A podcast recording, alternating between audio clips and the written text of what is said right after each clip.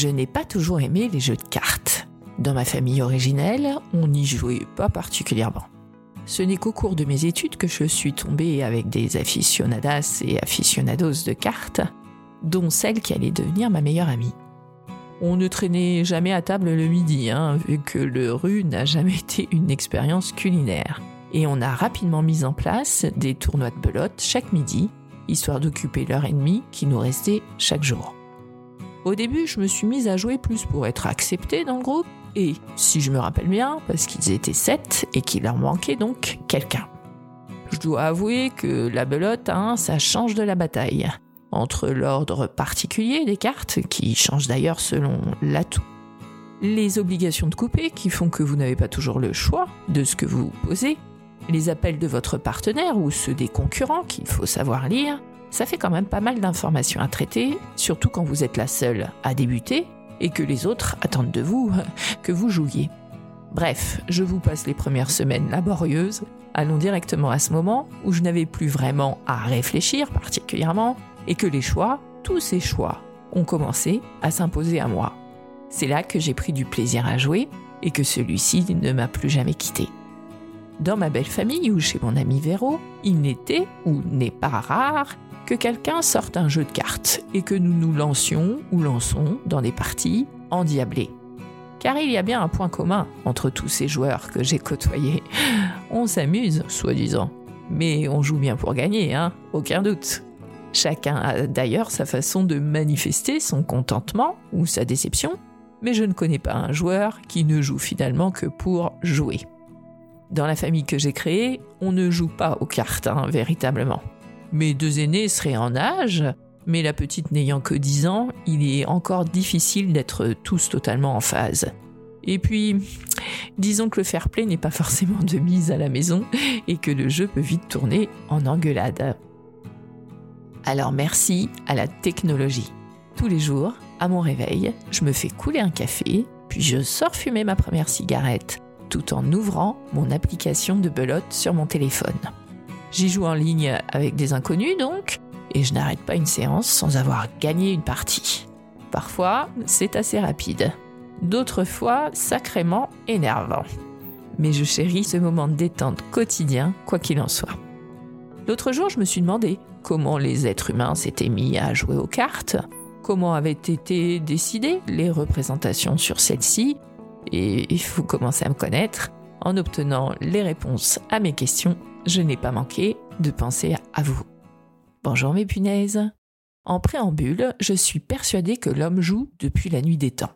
Si rien ne vient confirmer la thèse que le jeu était déjà pratiqué durant la préhistoire, certains dessins en forme de damier quadrillé ou bien des alignements de petites cupules de glands gravées dans les parois rocheuses font quand même sacrément penser à des plateaux de jeu. Il est en revanche tout à fait attesté que le jeu de société fait partie du quotidien des hommes dès le néolithique. C'est ainsi que les Égyptiens de la période prédynastique appréciaient particulièrement le sénet, un jeu de plateau et de pions, ainsi que le méhène, se présentant sous la forme d'un serpent enroulé sur lui-même et partagé en cases.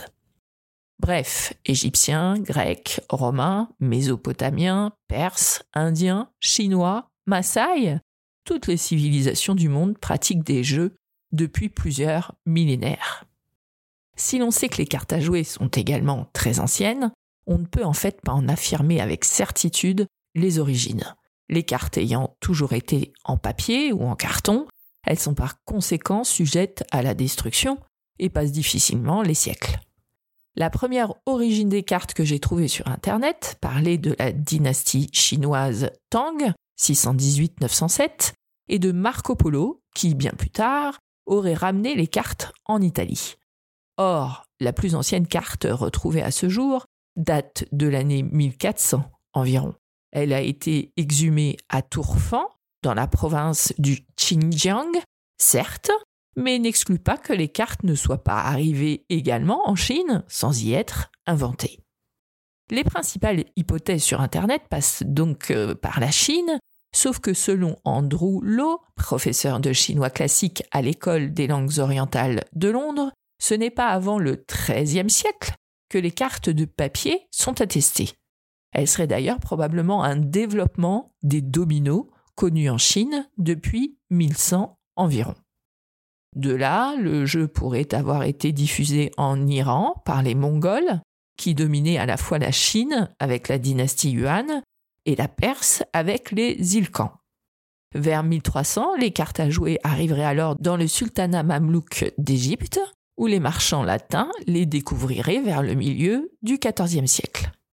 Un ensemble assez bien conservé d'ailleurs de 47 cartes mamelouks a été découvert par Léo Meyer au palais de Topkapi à Istanbul en 1938. Ce jeu n'était pas plus ancien que 1400, mais il a permis d'identifier des fragments de jeux datés du XIIIe siècle, donc antérieurs à la carte chinoise trouvée à Tourfan. Les cartes les plus fortes y portent les noms de Malik, qui veut dire roi, ou bien vice-roi, ou bien assistant. Ces cartes portent des motifs géométriques abstraits, sans représenter des individus donc, leur dénomination étant cependant inscrite sur les cartes en arabe.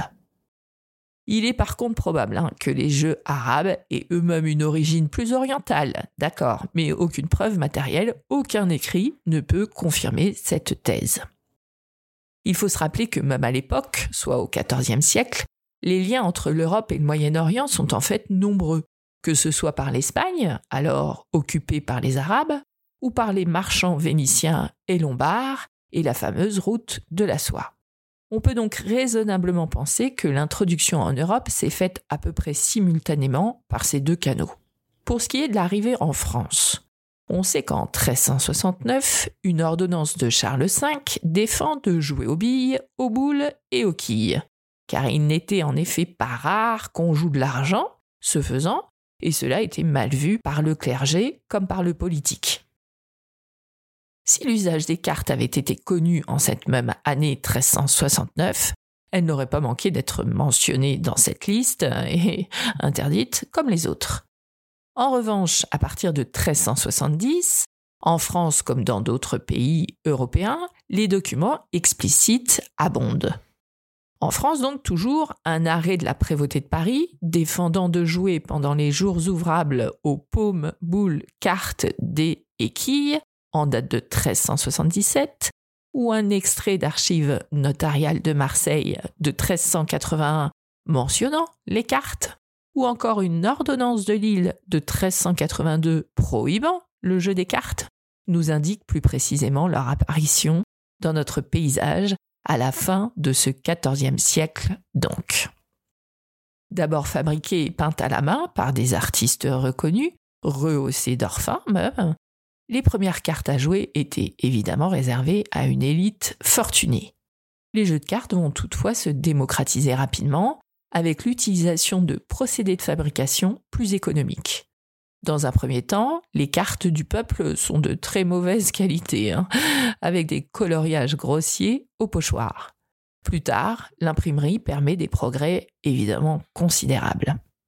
En tout cas, dès 1420, soit environ 50 ans après leur arrivée en Europe, des fabricants suisses et allemands produisent des jeux de cartes par milliers. C'est donc surtout grâce au développement de la xylographie et à l'apparition des premiers moulins à papier français que les cartes à jouer ont pu se diffuser aussi largement et rapidement. La xylographie consiste en effet à imprimer avec des caractères de bois ou avec des planchettes de bois dans lesquelles sont taillées les lettres ou les dessins. Cette xylographie, c'est en fait l'imprimerie qui précède l'imprimerie typographique, un peu comme les tampons à ancrer de notre enfance. Cette gravure sur bois sert à produire des estampes religieuses depuis longtemps, et maintenant des cartes à jouer, qui sont réalisées aussi bien par des copistes érudits que par des ouvriers illettrés. De plus, les outils pour travailler le bois sont alors assez grossiers pour des dimensions de cartes qui sont quand même réduites, et les veines du bois posent aussi parfois problème pour la gravure. La demande sans cesse croissante pour les jeux de cartes donne en tout cas naissance à de nouveaux métiers spécifiques. Dès 1430, à Venise, Nuremberg ou à Lyon, le fabricant de cartes est appelé tailleur d'histoire. Il y a également le tailleur de molles de cartes ou le faiseur de cartes à jouer. Au milieu du XVIe siècle, Cartier, C-A-R-T-I-E-R, e devient le nom de l'ensemble de la profession. Puis peu à peu, la technique de fabrication va mêler la gravure, destinée aux figures, et les pochoirs pour réaliser les symboles stylisés en noir ou en rouge. Les quartiers français s'imposent dès cette époque sur le marché européen. On distingue alors deux grandes tendances.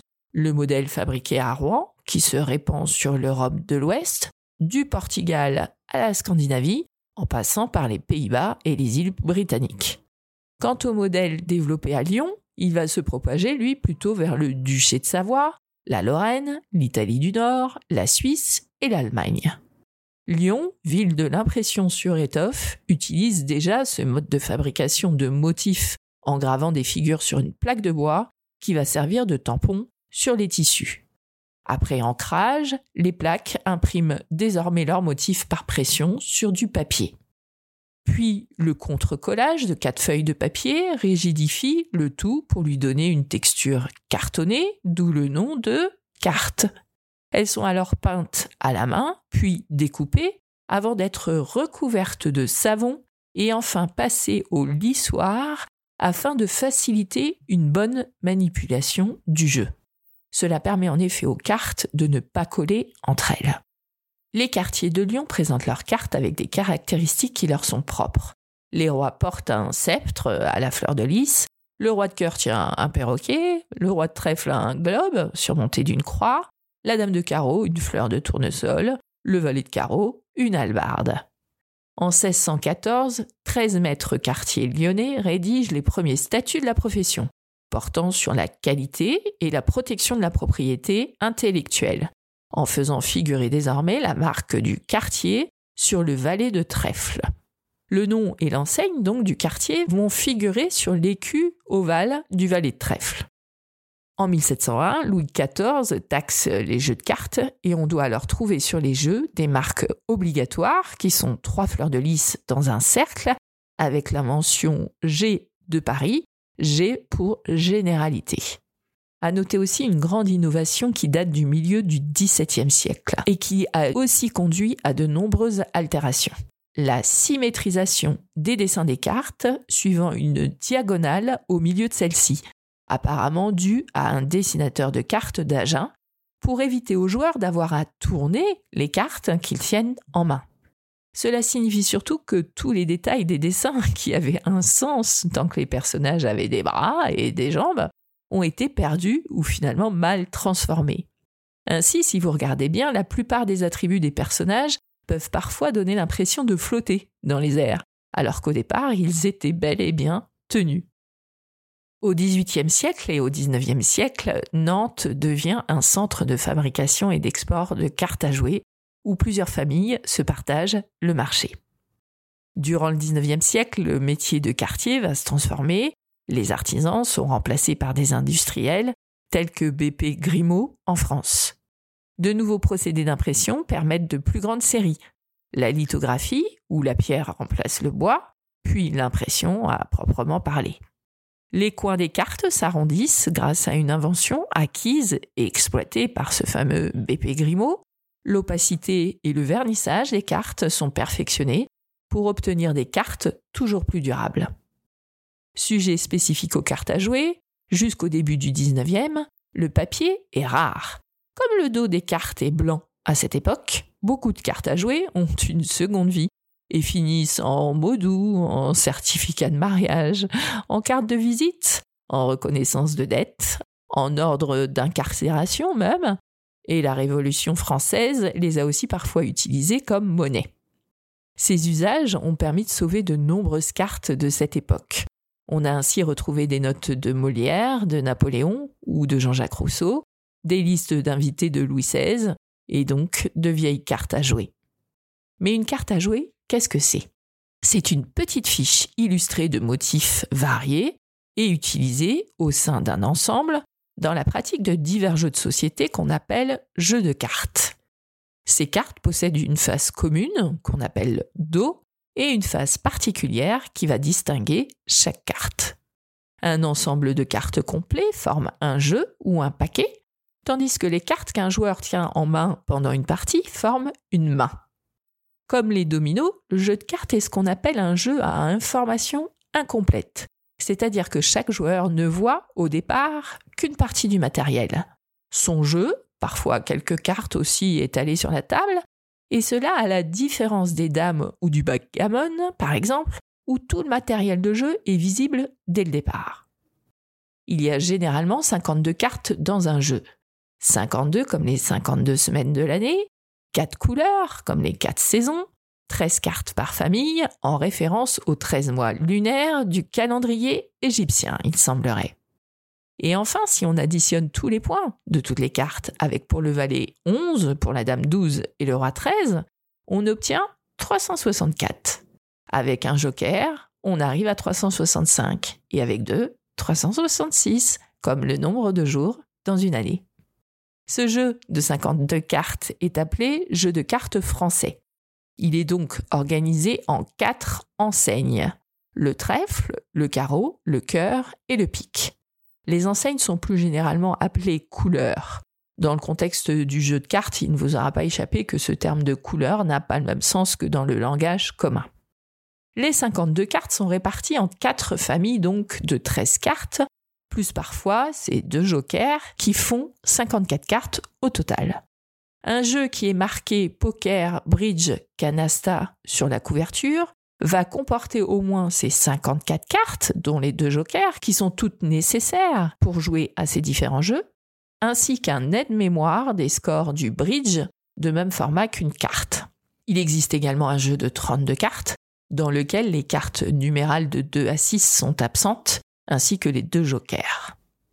Les cartes d'un jeu sont toutes de même format, imprimées en rouge sur fond blanc pour les cœurs et les carreaux, en noir sur fond blanc pour les trèfles et les piques, et en aplat de quadrichromie pour les figures. Dans les jeux modernes, la valeur et l'enseigne des cartes sont indiquées dans deux coins opposés, plus rarement dans les quatre coins, afin de pouvoir les identifier lorsque ces cartes sont superposées. Ces marques sont d'ailleurs imprimées de façon inversée dans les deux coins, afin de pouvoir être lues dans un sens euh, comme dans l'autre.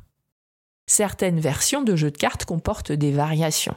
Les paquets destinés au blackjack, par exemple, dans les casinos, peuvent comporter des marques spécifiques destinées à une vérification automatisée des suites de cartes. D'autres jeux comportent des valeurs imprimées en plus grand, principalement pour les jeux de stud poker, où il est nécessaire de les lire de loin. Les valeurs 2 à 10 sont représentées par autant de symboles de leur enseigne, distribués de haut en bas. Le 2 de trèfle avec deux trèfles superposés, le 10 de carreau avec 10 carreaux par groupe de 5 superposés, etc.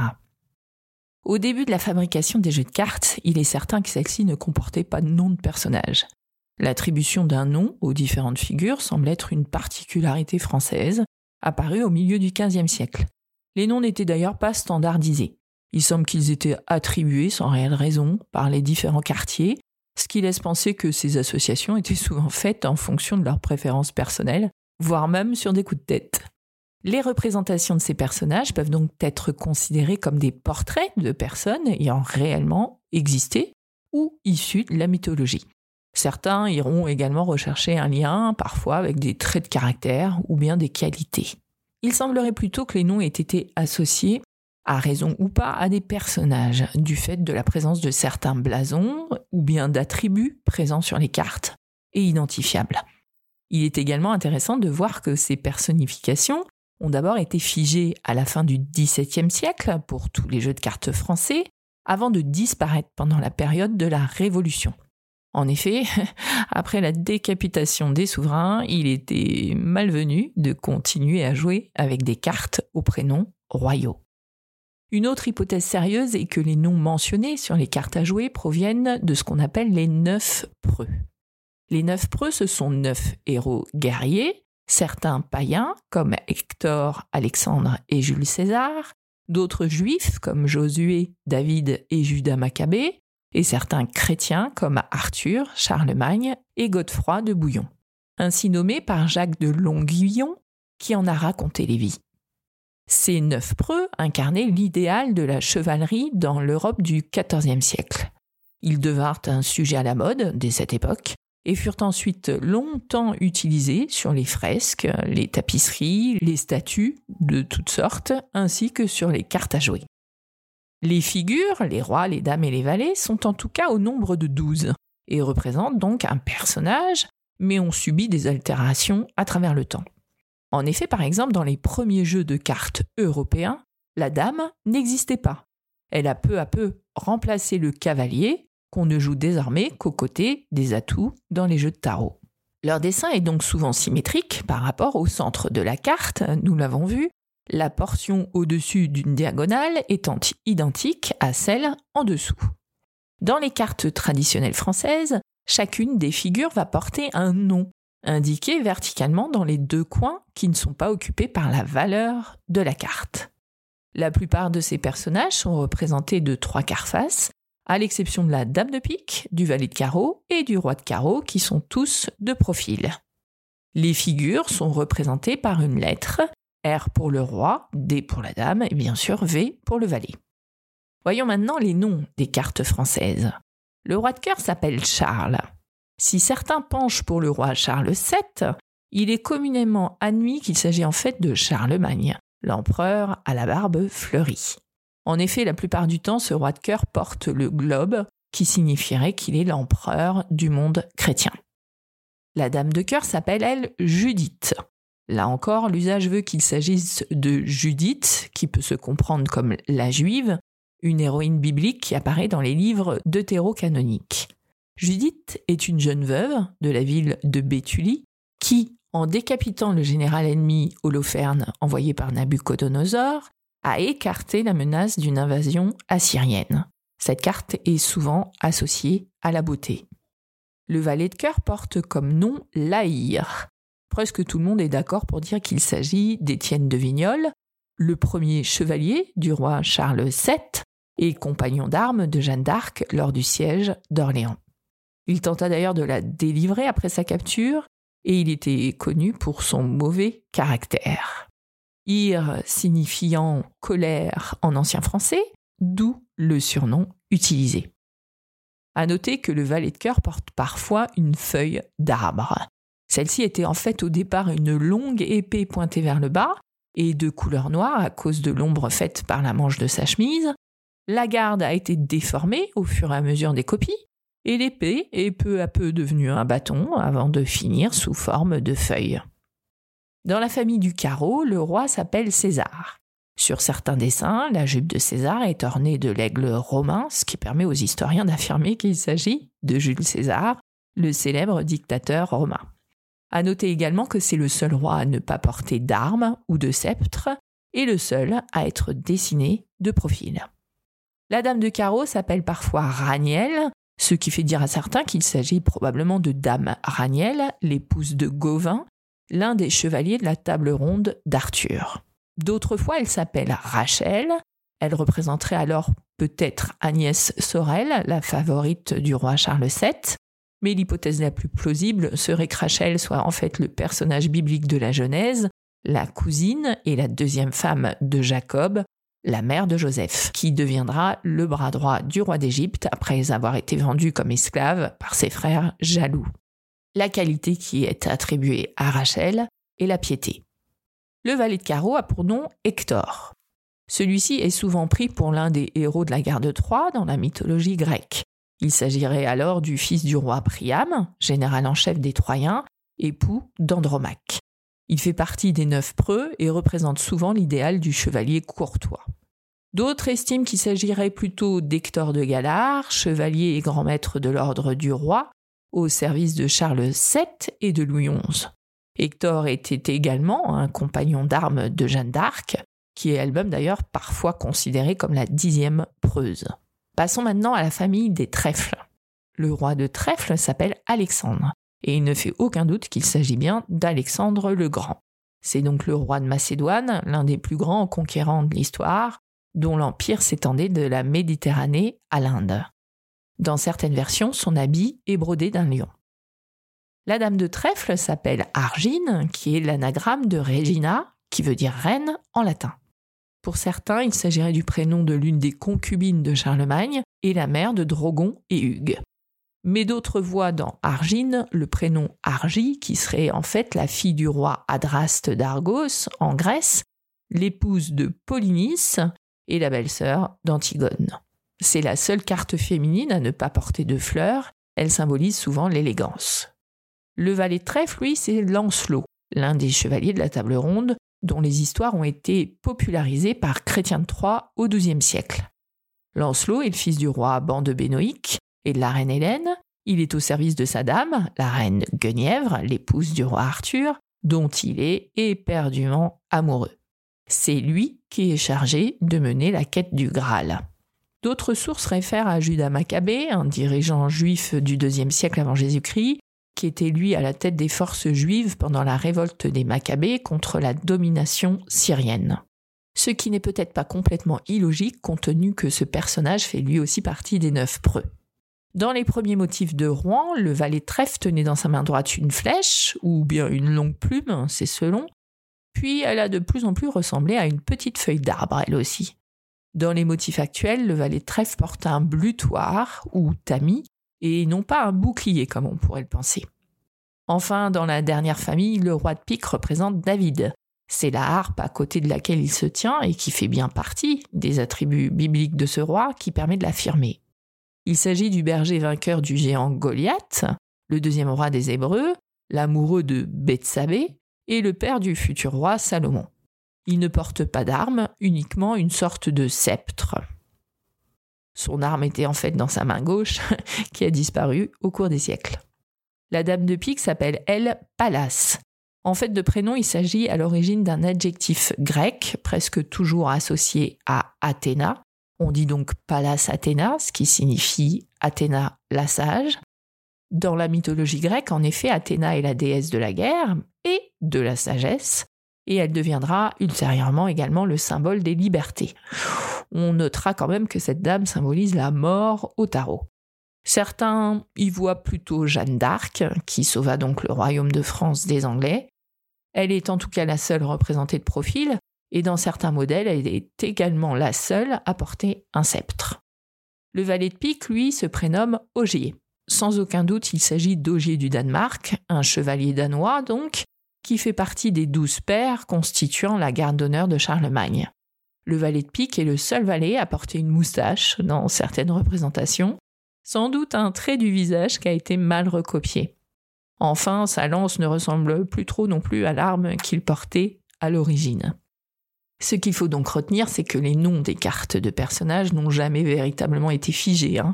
Ils ont évolué au cours des siècles en fonction du contexte politique les cartes et leurs dessins ont souvent servi de support de propagande, et les modèles français sont les seuls à porter des noms.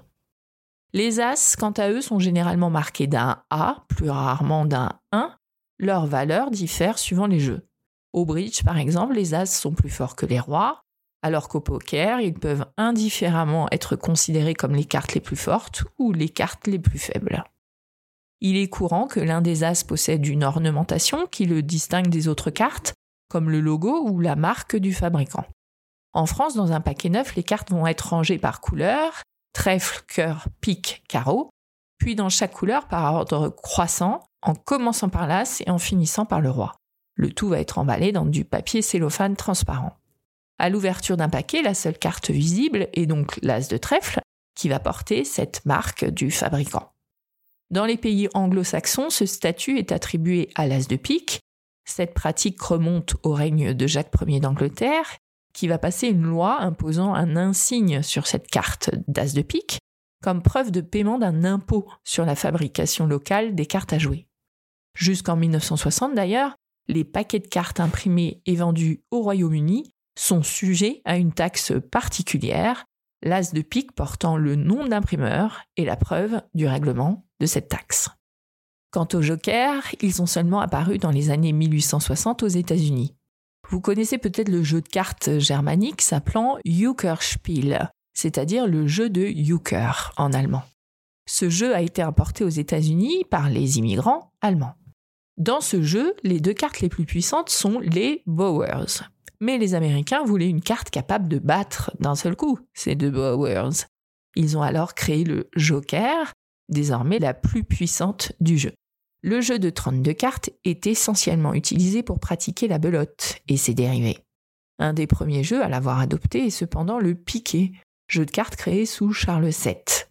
Ces deux jeux, belote et piquet, avec la manille qui a précédé la belote, sont à l'origine de l'inscription que l'on peut encore lire sur la tranche de l'étui de bon nombre de paquets de 32 cartes commercialisés. Belote, piquet, manille.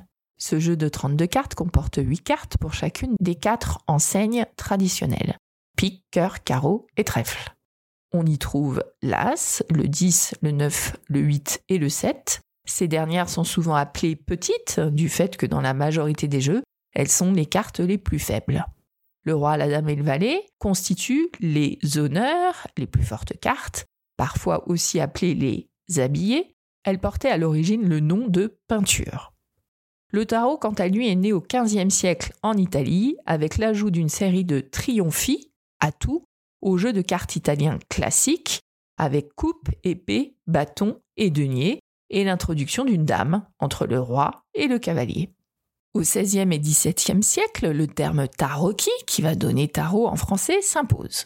Au XVIIIe, le jeu se répand en Europe, en France et en Allemagne, mais ce n'est qu'après que les quartiers allemands eurent l'idée de remplacer les enseignes italiennes par les enseignes françaises que le jeu de tarot y connut sa vraie popularité.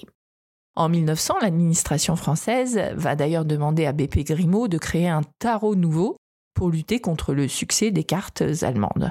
Ce jeu est à peu de choses près celui qui est utilisé de nos jours. Vous l'aurez compris, selon les zones géographiques, ce sont donc tel ou tel ensemble d'enseignes qui vont être privilégiés, même si le standard international dérive du jeu français, ce cœur, carreau, trèfle et pique. Le jeu de cartes allemand, à l'origine, comporte cœur, grelot, gland, feuille, le suisse, rose, grelot, gland, bouclier, l'espagnol, coupe, or, bâton, épée, et l'italien, ce fameux coupe, denier, bâton, épée que l'on retrouve sur certains jeux de tarot. La hiérarchie traditionnelle des cartes n'est pas toujours respectée. Ainsi, dans certains jeux comme la belote et son dérivé, la coinche, le valet est la carte maîtresse à l'atout. En France, ceci renvoie à une symbolique révolutionnaire où le valet serait plus fort que le roi. C'est en 1704 que le père jésuite François Ménestrier, enseignant au Collège de la Trinité à Lyon, va considérer que le jeu de cartes représente en fait un état politique composé de quatre corps. Les ecclésiastiques, gens de cœur, la noblesse militaire et ses armes, épiques, les bourgeois aux maisons pavées comme des carreaux, et les trèfles revenant tout naturellement aux paysans. Pendant la Révolution française, la carte va devenir un véritable tract politique. Le 22 octobre 1793, la Convention interdit les signes de royauté et de féodalité. Le bonnet phrygien va dissimuler les couronnes, un soleil va cacher les fleurs de lys, des jeux sont même imprimés pour remplacer les rois par des génies, les dames par des libertés et les valets par des égalités. D'autres jeux de l'an 2 furent créés et diffusés durant la Révolution, tels que le jeu des philosophes ou le jeu des saisons, qui vont tous procéder du même principe. Le jeu des philosophes remplace les rois par les sages, les dames par les vertus et les valets par les braves. Le jeu des saisons, lui, remplace les rois par les éléments, les dames par les saisons et les valets par les cultivateurs. L'idée d'employer les jeux de cartes comme symbole politique a connu un renouveau en 2003, figurez-vous, durant la guerre en Irak, quand les soldats américains ont reçu des jeux représentant les hauts responsables irakiens les plus recherchés la valeur de la carte, le roi en premier, reflétant la place dans le régime de la personne en question. On rencontre deux principaux formats de cartes. Le format bridge en 57 sur 88 mm ou le format poker en 62 sur 88 mm. Les cartes du format bridge sont plus étroites afin de permettre à un plus grand nombre de cartes d'être tenues dans la main d'un joueur. Ce format est également utilisé dans la plupart des jeux de poker en casino. Plus petit, il consomme en effet donc moins de matériaux à la fabrication et revient donc légèrement moins cher, ce qui peut représenter un intérêt pour des sites consommant des milliers de paquets par jour. Même si jouer aux cartes reste aujourd'hui un pur plaisir, la pratique de ce jeu n'a pas toujours été bien vue. Les jeux de cartes, offrant la possibilité d'un gain rapide et facile, ont déchaîné des passions au point de faire et de défaire des fortunes, ne l'oublions pas. L'Église en particulier a perçu d'un très mauvais œil l'arrivée des cartes en Europe. Les religieux avaient même l'interdiction formelle d'y jouer, et cela jusqu'au XVIIe siècle. Les cartes étaient alors considérées comme contraires à l'usage modéré des passions. Certaines villes les ont même euh, totalement proscrites. C'est le cas par exemple de Florence ou de Bâle, et dans d'autres villes comme Bologne en 1423 ou Nuremberg en 1452, des autodafés de jeu sont même organisés. Le jeu n'est donc plus soumis uniquement à des règles préétablies, mais également aux lois, lorsque les bien-pensants condamnent cette pratique qui pervertit soi-disant le joueur et l'éloigne de ses tâches, voire le coupe de la société. L'argent n'est en effet plus gagné à la sueur de son front, mais bien en comptant sur la chance, sur le hasard, ce qui est réprouvé par la plupart des religions et qui inquiète euh, les autorités. Pendant tout le XVe siècle et la plus grande partie du XVIe, les cartes à jouer demeurent exemptes de tout droit. Par ses lettres patentes du 21 janvier 1583, le roi Henri III est le premier à ordonner tout d'abord l'imposition des jeux de cartes sortant du royaume, et ce n'est que par la déclaration du 22 mai de la même année 1583 que toutes les cartes vont finalement être imposées. Les jeux de cartes connaissent déjà à cette époque une grande popularité. La mise en place de cette réglementation fiscale va susciter bien évidemment le grand mécontentement des maîtres quartiers, mais aussi de l'ensemble de la population.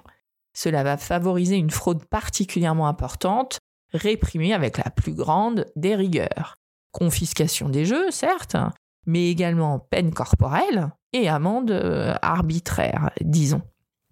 Cependant, dès 1586, les guerres continuelles entre les Huguenots et les Ligueurs empêchent la perception de cette imposition. Au mois de janvier 1605, de pressants besoins d'argent vont inciter Henri IV à renouveler l'ordonnance de son prédécesseur et à imposer de nouveau les cartes à jouer. Ces deniers provenant de cet impôt serviront à faire fleurir le commerce en toutes sortes d'ouvrages et manufactures, et à chasser la pauvreté et l'oisiveté qui est dans nos sujets. Bref, les cartes sont mal vues, interdites, taxées, bien qu'extrêmement populaires dans toutes les classes de la société. Et que pouvait bien dire pouvoir ecclésiastique et politique du tarot divinatoire? Celui-ci est né en France au milieu du XVIIIe siècle. Les cartes n'avaient en effet jusqu'alors aucun caractère divinatoire. La première référence connue à la divination par les cartes provient d'Antoine Cour de Gébelin, qui offre au XVIIe siècle une nouvelle histoire du jeu de tarot liée au livre égyptien de Thoth. Au XIXe siècle, les cartes se tournent vers l'occultisme cette fois, avec Eliphas Lévy. C'est enfin Paul Christian qui va inventer les termes de l'âme et d'arcane mais les cartes restent principalement tournées vers le jeu pur, et ce dans une myriade de déclinaisons. Dérivée du jeu du bel atout, créé aux États-Unis, la belote a été importée en France au début du XXe siècle par des diamantaires hollandais, figurez-vous, qui ont initié les marchands français au carrefour du commerce de Paris. Le poker, tel que nous le connaissons aujourd'hui, a lui finalement pris forme au début des années 1800, également aux États-Unis, L'une des premières formes de poker, qu'on appelait POC, était en effet jouée dans les tripots de la Nouvelle-Orléans. Le jeu du rami est lui directement inspiré d'un jeu apparu à la frontière du Mexique et des États-Unis à la fin du XIXe siècle, ce jeu étant lui-même inspiré d'un jeu originaire des Philippines, qui serait lui une variante d'un jeu apparu sous la dynastie Song de Jin. La belote, le poker, le tarot connaissent aujourd'hui encore un vaste succès populaire, et les joueurs se tournent de plus en plus vers les plateformes de jeux en ligne, comme Bibiche, ici présente. Et c'est au sein des jeux de société que les cartes trouvent un véritable renouvellement. Le succès du jeu de cartes Double, par exemple, ou ceux constants du Uno ou du Milborn, prouve qu'il est encore possible de jouer sur support réel avec des vraies personnes en chair et en os. Dites, vous viendriez pas faire une belote à la maison? À bientôt mes punaises. Prochain épisode, mais qu'est-ce que c'est que la scientologie, punaise?